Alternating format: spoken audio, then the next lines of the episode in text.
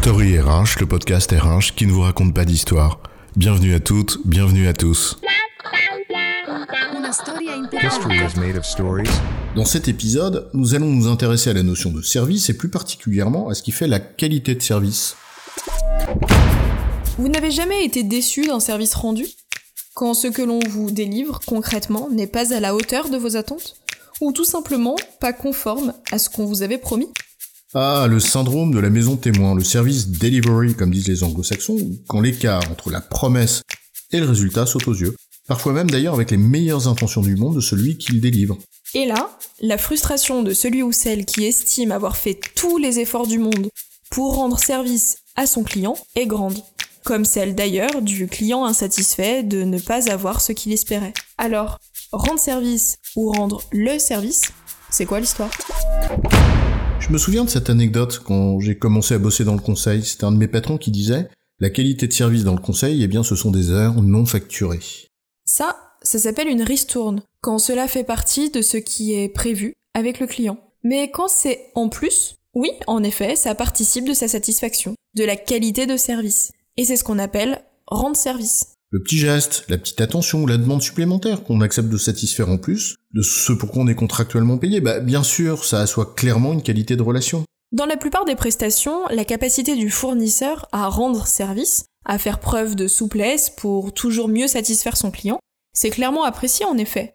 Mais attention, parce que ça peut être à double tranchant. Parce qu'à force de rendre service, eh ben on prend le risque de ne plus rendre le service. Et là, c'est la cata. D'un côté, t'as un fournisseur qui estime avoir fait tous les efforts qu'il pouvait pour rendre service à son client, et de l'autre, t'as un client qui est mécontent, parce que le service qu'il attend, eh bien lui, justement, il n'est plus rendu. Bref, c'est le grand divorce.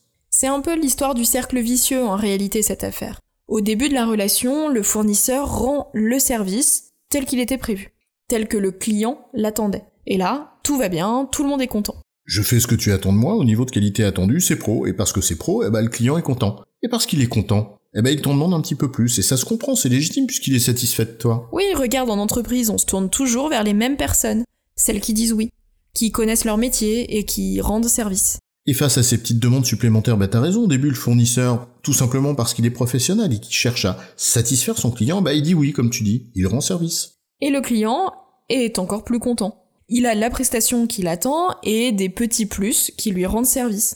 Alors évidemment, il en redemande. Et le fournisseur continue à faire de son mieux pour satisfaire son client, il continue à dire oui et cherche à satisfaire toutes ces petites demandes en plus. Après tout, chacune d'entre elles, c'est dans l'épaisseur du trait. Sauf qu'à force d'en faire plus, un jour, le trait grossit trop. Et sans s'en rendre véritablement compte, la qualité de service sur la prestation de base diminue imperceptiblement. À force de rendre tous ces petits services, le service n'est plus rendu comme il le devrait. Jusqu'au jour où le client en prend conscience, qu'il estime que le service pour lequel il paye n'est plus rendu comme il le faudrait, et là c'est la rupture.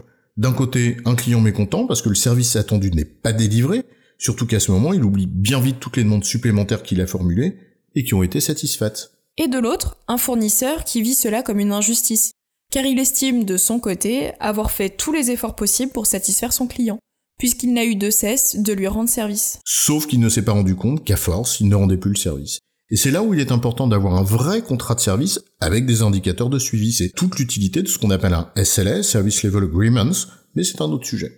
Durant ce suivi, on s'assure en effet en permanence que le service est rendu, conformément aux objectifs de qualité qu'on s'est mutuellement fixés. Et à ce moment, on aura toujours la possibilité de rendre un petit service sans dégrader la qualité.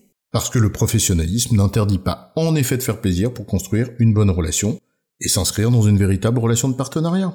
En résumé, rendre service relève d'une bonne intention qu'il convient d'adopter, mais avec mesure, car cela ne doit pas détourner de la capacité à délivrer le service attendu. Pour s'en assurer, un contrat de qualité de service avec des indicateurs est utile. J'ai bon chef? Oui, tu as bon, mais on va pas en faire toute une histoire.